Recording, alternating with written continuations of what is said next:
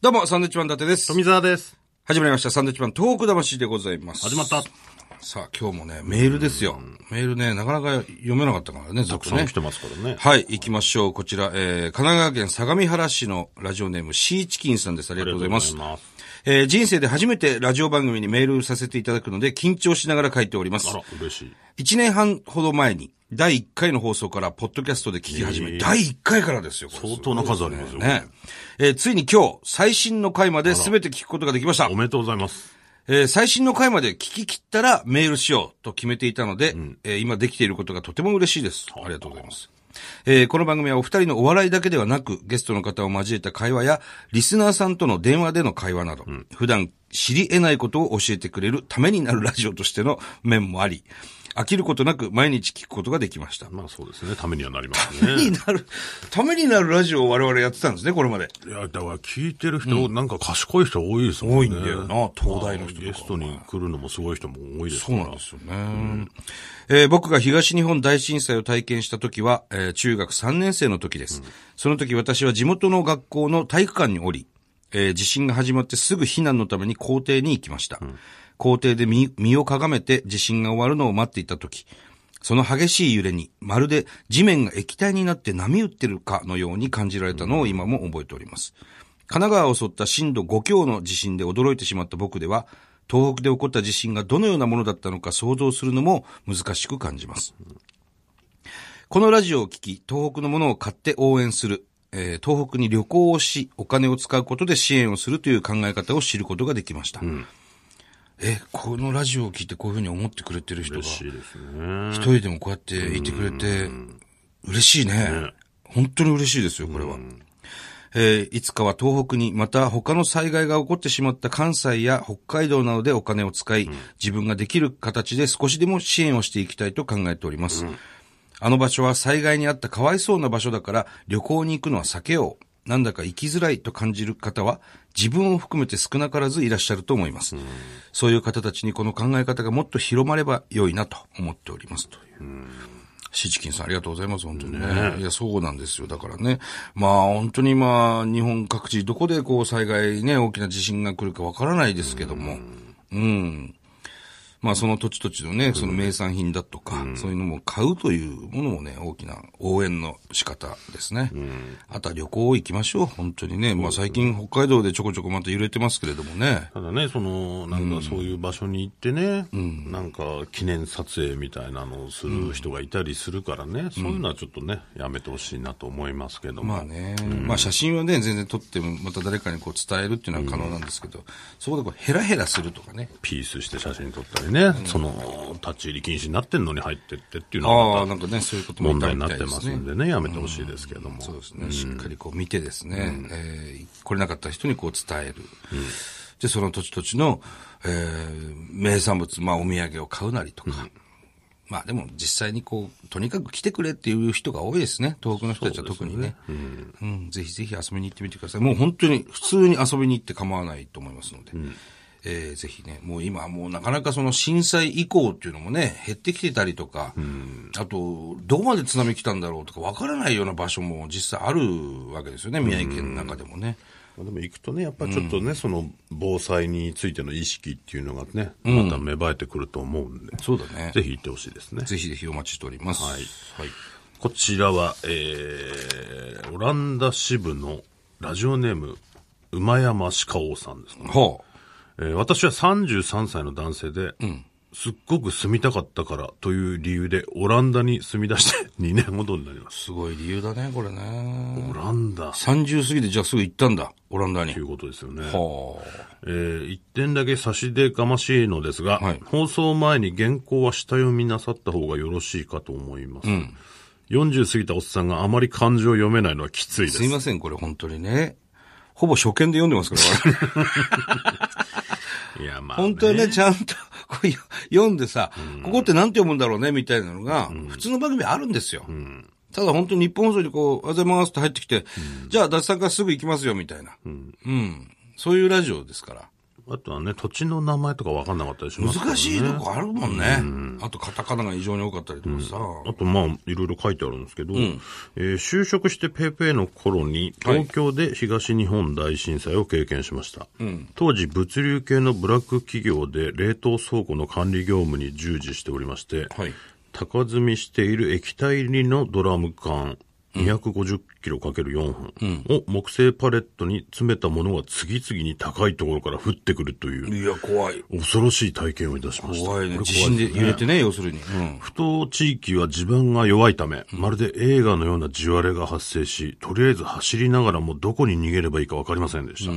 加えてその翌日から降ってきたドラム缶とこぼれた中身の液体を、マイナス25度の冷凍庫の中、う当然のように夜中まで大残業で復旧作業をさせられた日々も、昨日のことのように思い出されます大変な作業ですよ、これ。これ。えーメーカーさんなど在庫を持つことありきのビジネスに携わる業者はおそらく同じような状態になっていたはずなですので、計算されていない経済的損失はどうせ都合の悪いデータなんかすぐ改善、改ざんされちゃう、こんな世の中じゃ、発表されているものよりも計り知れないものであったと察します。確かにね。またその時の経験からブラック企業にいて、大災害が起こると本当に大変なことになるので、これなんて読むんでしょうね、これね。いや、だから、下読みしなさいって言われてたでしょ 速やかに転職しなければならないし、できればブラック企業なんて概念のない海外で、かつ自信のない国がいいという人生の第二章につながる大切な気づきを得ることができました。ね。読めてないからね、漢字。ちょっとそれ難しい感じでね、書かないでほしいですね。額がないもんね。我々ね、高卒ですから、どうしても。高卒ルーキーですからね。そのぐらいの感覚で書いてくださいね。はいオランダ人の特徴はよりフレンドリーで差別意識が低く、全国民が2メートル以上あるんちゃうんと、えー、み、見間違う。何なんですかね。み、み、なんていうんですか。 見まがう。こんな日本語使ったここのと人なわい。ざとも難しい漢字書いてる見まがうなんて使わないでしょ。一回も使ったことないよ。こ初う、めて粉っていう、見この、見こなうほどじゃないのこれ粉じゃないのか、これは。初めて見た、こんな字を。なんだよ。えー身長が高く、はいまま、また、まさかあの大阪人よりもケチであると思う。そうなのオランダ人って。加えて大、えー加えて都市部は英語が堪能な方が多いので、言語面での不安は少ないです。うん。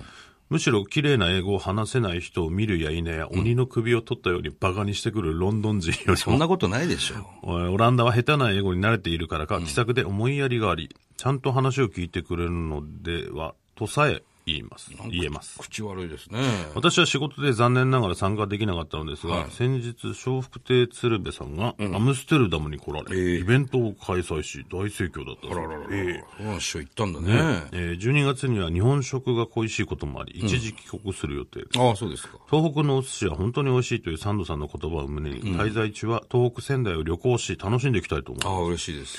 えー息子に、あ、息子さんいらっしゃるんですね。念願の E5 系新幹線、はやぶさに乗せてあげられることも非常に楽しみですが、今から新幹線変形ロボ、新カリオンに変身しないので、心底がっかりする表情が見られることを受け負いです。なるほどね。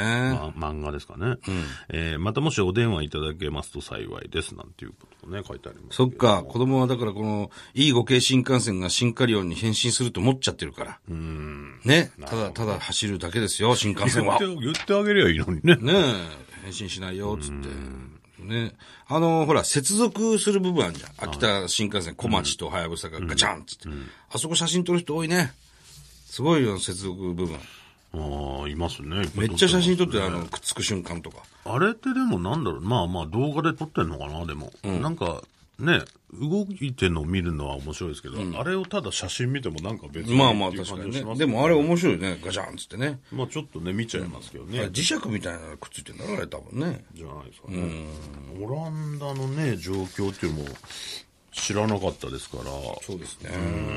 いや、しかしこの、鶴瓶師匠がアムステルダブルに行ってイベントをしてるっていうのは知らなかったですけどね。そんなやってんですね。こんなことやってんな、師匠、本当 に。ずーっとなんか仕事してんな。ね、動いてますよね。ずっと動いてる。本当にね、フットワーク軽いですよ。ということで、オランダの方からでした。うん。嬉しいですね、でもこうやってね。そうですね。まあ大変だったんですね、この、ブラック企業に勤めていたから。うん。うん液体がどんどんね、ドラム缶が降ってくる。マイナス25度の倉庫で作業されるということですね。まあ、我々、太ってる人間からしてみればそれが適温なんですけどね基大本体ねなのかな。でもずっとそこにいるわけですからね。まあまあまあ、ずっとそこにいても大ね。変ですよ、これは。いやいや、ありがとうございます。はい素晴らしいメールでした。はい。漢字をね、もうちょっと書かないでほしいなって思います。何ですか漢字はあんまり書かないでほしい。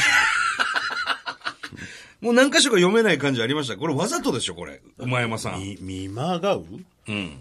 使ったことないでしょ、見使わないですね。うん調べもしませんよ。ねでも、なんとなくわかるけどね、その漢字を見て意味はさ。意味はなんとなくわかる。なんかお前はほら、なんかす速やかに転職しなければならないとかっていうのは、下級的速速ややかか。。何これ下級、なんとなく読まなかったでしょ、下級的速やかです何下級的速やか。知りませんけど、まあ、いわゆる速やかにっていうことでしょうね。そうでしょうきる限り速やかってことでしょうね、きっとね。なんか、この、ひけらかしてるじゃないですか、この人何がですちょかっと。どういうことですかどうせ読めないだろうと思ってわざとね、はい。出してきてるじゃないですか。あ下級的速やか。使わない。いや、もう読まないですよ、メールを。そういうことやるんなら。いやそういう人せっに。かくそういうね、人のメールは読まなせっい。かくメールをくださってるわけですから。なんかちょっと下に見てよこしてるじゃないですか。パーソナリティを。 33歳ですからね、この方。そんな10個も、10個以上下のやつがさ、 はい調子乗ってんじゃねえぞって。わざと難しい感じかわざと難しいかけくさっておうでもほら、その通り読めなかったわけでしょ読めないですよ。その下級的速やからも使わないからね。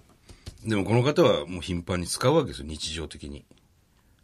なんか鼻につくよね。いや、メールをくれてるわけですよ、番組に。いや、どんな、試してんでしょこっちを。まあ、試してるんでしょうけどね。だから、言って、言ってるじゃない。一点だけ差し、差し出がましいのですが、放送前にね、原稿は一読みなさった方がいいですよと。40過ぎたおっさんがあまり漢字を読めないのはきついですって。あらこっ、ちだってね、ブラック企業なんですよ。ねえそんな時間ないんですよ。ブラックっていうかもう漆黒ですけど、漆黒。こっちだってね、はい次々と働かされてね、働か、働かされてこってん言なわない時間も、下読みする時間もない中やってるわけですよ。ね。そういう時早めにそれで、その漢字読めないっつったら、鬼の国に、鬼の国、鬼の国っつっちゃって鬼の国取ったような、 もうそれも言えてない鬼じゃのん。国取ったようなさ、首ですから。もう何にもできてないわ。嫌だよ、も一回だから下見しよう。俺たちも。もうね、子供いるんだから。パパは全然漢字読めないねって言って。う。でも、今度やって生きていけるぞっていう教えですよ。